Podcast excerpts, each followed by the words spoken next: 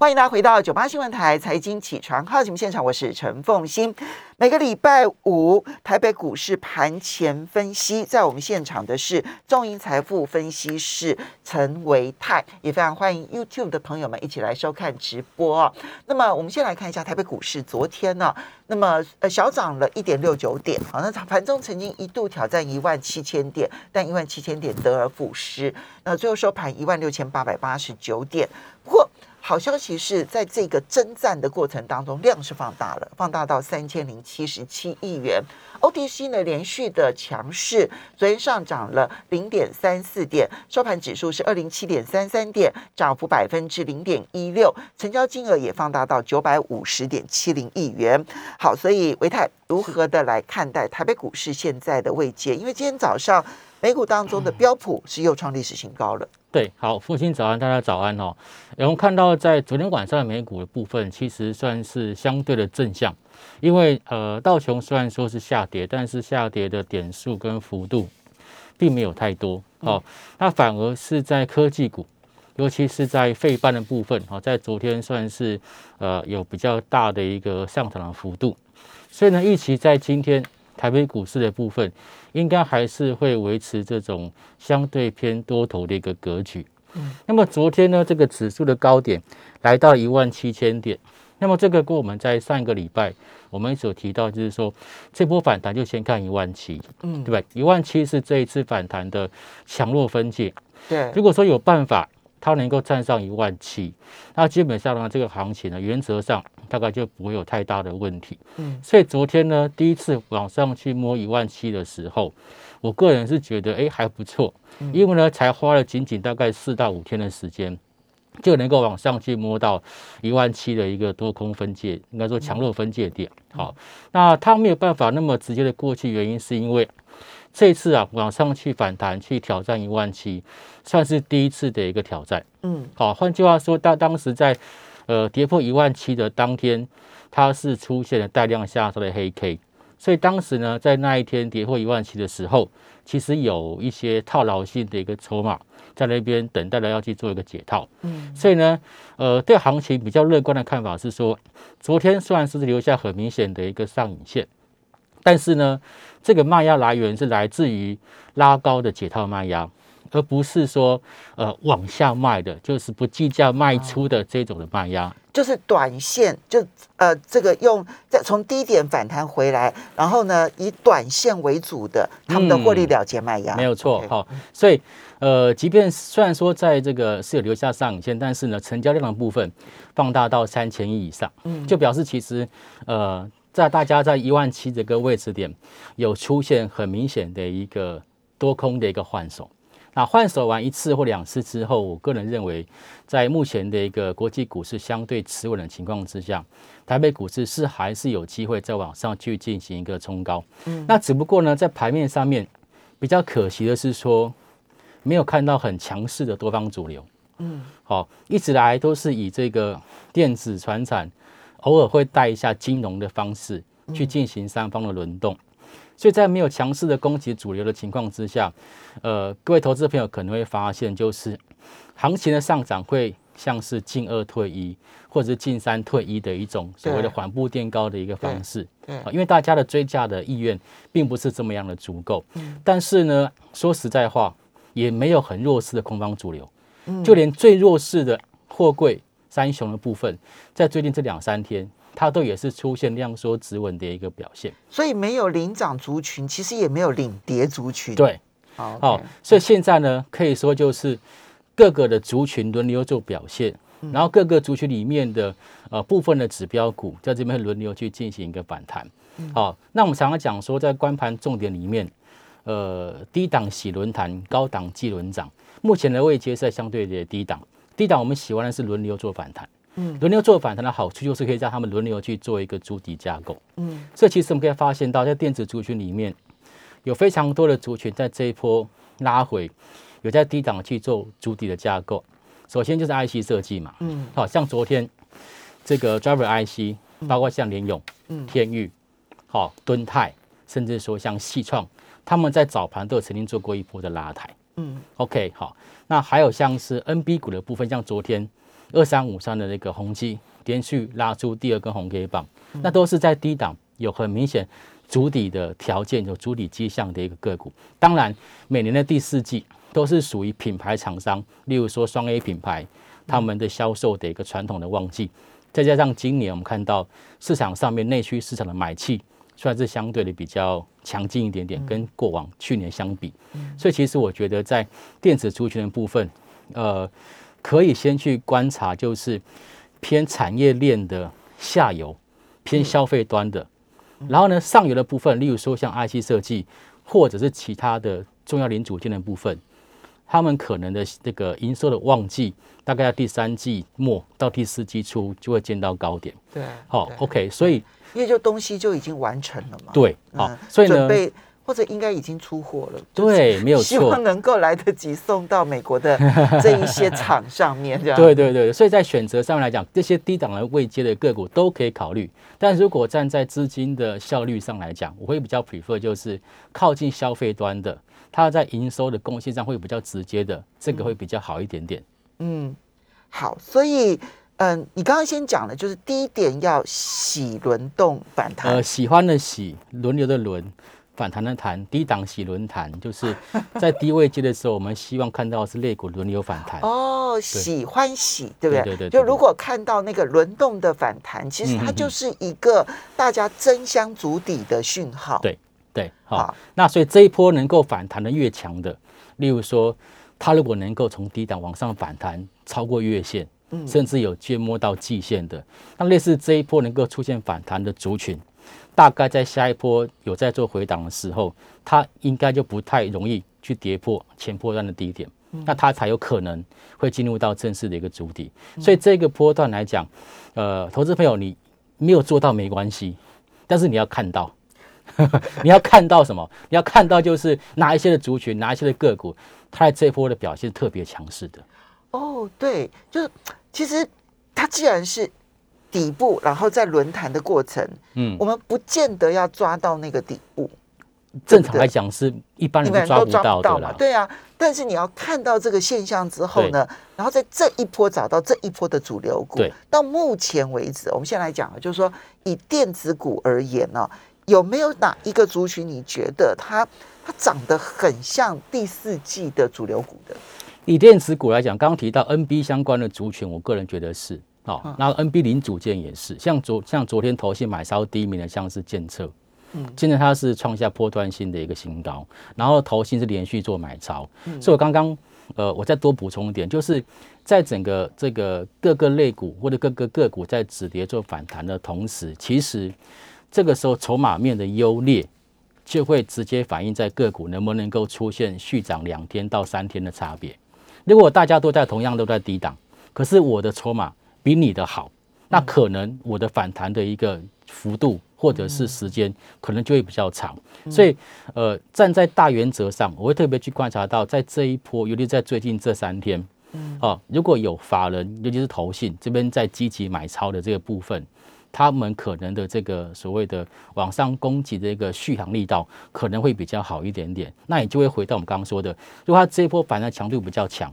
那下一波呢，它再拉回的一个时间，哦，它的空间可能就不会再去跌破前波段的低点，而有优先做落底的一个条件。好，所以呢，当然第一个也必须要有个预判，对不对？哈，那第二个其实你。所以你的这一个找到主流这件事情，你的重心点看起来就是找筹码面了，找筹码面优势了。对，没错。哦，现在其实以筹码面的优势为优先的考量，这个在低档我们通常选股的时候的一个啊参考的权重会比较重。哎，很明显呢，就是你刚刚讲的，比如说，哦，我这不是要叫他叫大不是要报个股哈，哎对。但是呢，其实以建测这是一个例子，因为他昨天是投信买超第一名嘛，哈，连续买超。对。外资是连续买超六个交易日，对，然后呢，投信是连续买超二十一个交易日，所以它其实已经有买一段时间了。对，然后趁着现在大盘相对局势没有这么紧张的时候，它呢，它就往上去做一个发动。嗯，好，我觉得大方向可以朝这方面去去去抓。对，所以那以它的走势来讲，它其实并不是也涨，没有涨二十一天哦，它其实就是最近这三天很强，所以也不一定要去追它。但是你看，投信连买二十一天，但是它前面整个十月的前半段都是在整理的。对，好，那换句话说，投这表示有机会，就是对。那投信会看上它，当然我们谈一点基本面好了，就是呃，在现在这个 Intel 相关的这个这个 CPU 哈，现在是要绝力大反攻啊，因为 MacBook Pro 出来。他们采取了最最新的 M1 Max 跟 M1 Pro，那正式的跟 Intel say goodbye，所以 Intel 它在市占率上来讲会有出现下滑的可能性。所以这我们在大概三个月之前我讲过，我说 Intel 在第四季会出大绝，放大绝就是会出大绝招。所以这也为什么为什么在 NB 族群的部分，在第四季大家会配合 Intel 的一个这个这个积极的这个抢攻的一个。这个策略会出现比较好的一种表现，好，所以包括像旗宏，这也是散热散热的均片的部分，这哦也是往上就是你讲的 NB 跟 NB 零组件，零组件，对对，好，这部分是可以特别去做留意的。那其他的像一些相对高档，像呃 ABF 窄板的部分，当然我个人知道说未来的。半年可能都还是会呈现供不应求的情况，因为测厂也新产能也没有办法在短时间之内开出来。不过我个人觉得，现在他们空手的这个投资朋友可能要稍微呃这个谨慎一点点。也就是说，我个人认为它的最甜蜜的时间点已经过了。那之前有买的投资朋友，或许可以先做续报。但是这些呢，其实以紧缩来讲，呃呃，法人都买了很多。法人法买超满手情况之下，要他们再去做加码，再挤出额度去做加码的机会比较小。好，所以同样是筹码，那么好，我们这边就就就以筹码来看的话，它是它确实也是嗯，这个呃投信很喜欢的个股是，可是。投信因为买了时间太长了，而最近它其实也是买买买买卖卖买买卖买买跟卖都有的，已经不是那个连续性的，一路长买了啊。那这个就是属于在你心目中就就属于筹码不是那么稳定的了。呃，对，因为它相对高档，那也呃，如果说忽然的出现大涨，有可能会引发就短线上面的获利了结卖压。嗯，好，所以我觉得在相对于在资金的配重上来讲。低位接的可以稍微配重多一点点，然后头码好的可以稍微配重多一点点。好的，我们要稍微休息一下，等一下这个当然其实讲的是电子嘛，对不对？是，传产跟金融呢。嗯，休息一下，马上回来。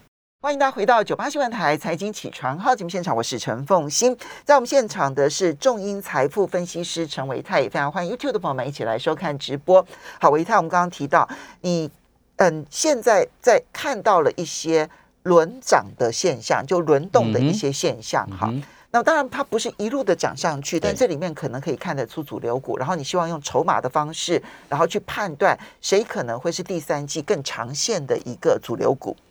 那但是呢，提到了 NB 跟它的零组件相关族群，Yes，这里面呢跟英特尔想要冲业绩有关，对。但是我们这边还是有一个最新情势报告跟大家说，因为英特尔呢在美股的盘后呢公布了它的财报，嗯，结果呢它的营收下滑，对，然后说是因为芯片短缺，是，好，所以营收下滑，是。那现在英特尔的股价跌幅超过了百分之八，嗯，好。然后第二个当然是社交媒体的部分啊，是因为苹果的新的隐私权的政策，啊，就是你不可以去。追踪它在这个手机里头其他的这一些相关的行为，所以导致他们的广告营收下滑。嗯，所以呢，社交媒体的 Snake，嗯，它的股价跌了百分之二十一。好，所以现在看起来在美股当中的起止盘是小跌的。对，好，那这个会不会对今天如果跟英特尔比较有关系的产生冲击影响呢？嗯，